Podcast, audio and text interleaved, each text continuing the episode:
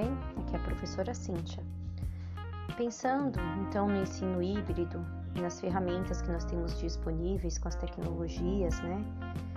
É, os três saberes que eu destacaria né, da matriz de saberes seriam resolução de problemas, né, onde o aluno precisa descobrir as possibilidades diferentes, brincar, avaliar e gerenciar experiências vividas, ter ideias originais e criar soluções, problemas e perguntas, sendo sujeitos de sua aprendizagem e de seu desenvolvimento, interagindo com adultos, pares, meio.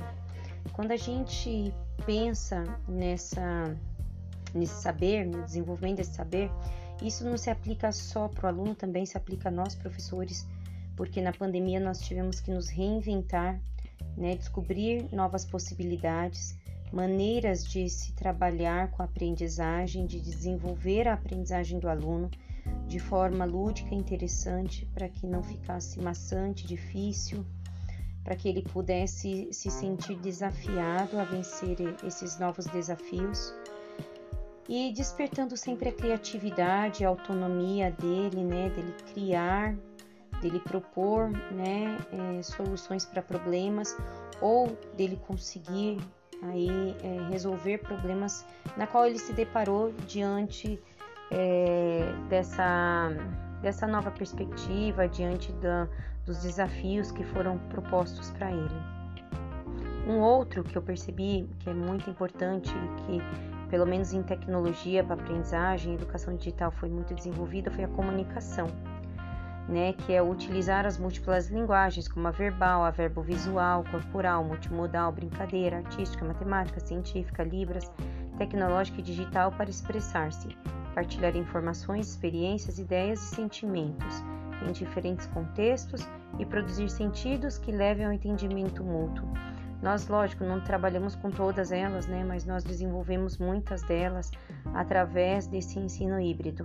Né? Quando a gente propõe aí uma nova ferramenta para ele estar tá produzindo conteúdo audiovisual, ou só áudio, ou só visual, né? um desenho, uma, uma proposta de um jogo, onde ele possa aprender com esse jogo, né? uma pesquisa, então ele pode avaliar isso tudo né? e, e, e decidir se aquela aprendizagem ela daquela forma, né, como foi proposta, se ficou bom, se foi legal ele também consegue inferir nesse, nesse processo de construção do conhecimento.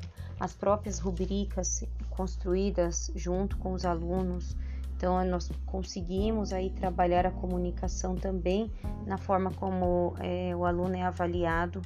Tudo isso foi proporcionado porque estávamos à distância. Talvez se estivéssemos no presencial teríamos outras dificuldades, outros desafios, para conseguir implementar esse processo. E o outro que eu destaquei também foi a autonomia e determinação, que envolve a comunicação e a resolução de problemas, porque o aluno, né, ele tem que criar, escolher e recriar estratégias, organizar-se, brincar, definir metas e perseverar para alcançar os seus objetivos. Em alguns momentos não foi muito fácil, né, orientar à distância é muito complicado. As aulas pelo Meet, elas facilitaram nesse processo.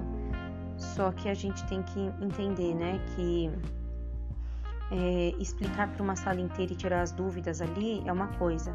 Você explicar individualmente toda, né, todas as vezes, dar as mesmas respostas para alunos diferentes, porque as dúvidas são praticamente as mesmas, é um processo bem complicado.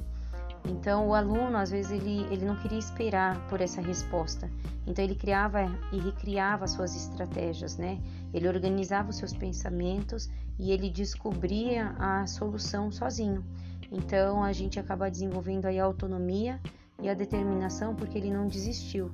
Ele continuou e ele é, seguiu em frente até conseguir resolver determinado problema.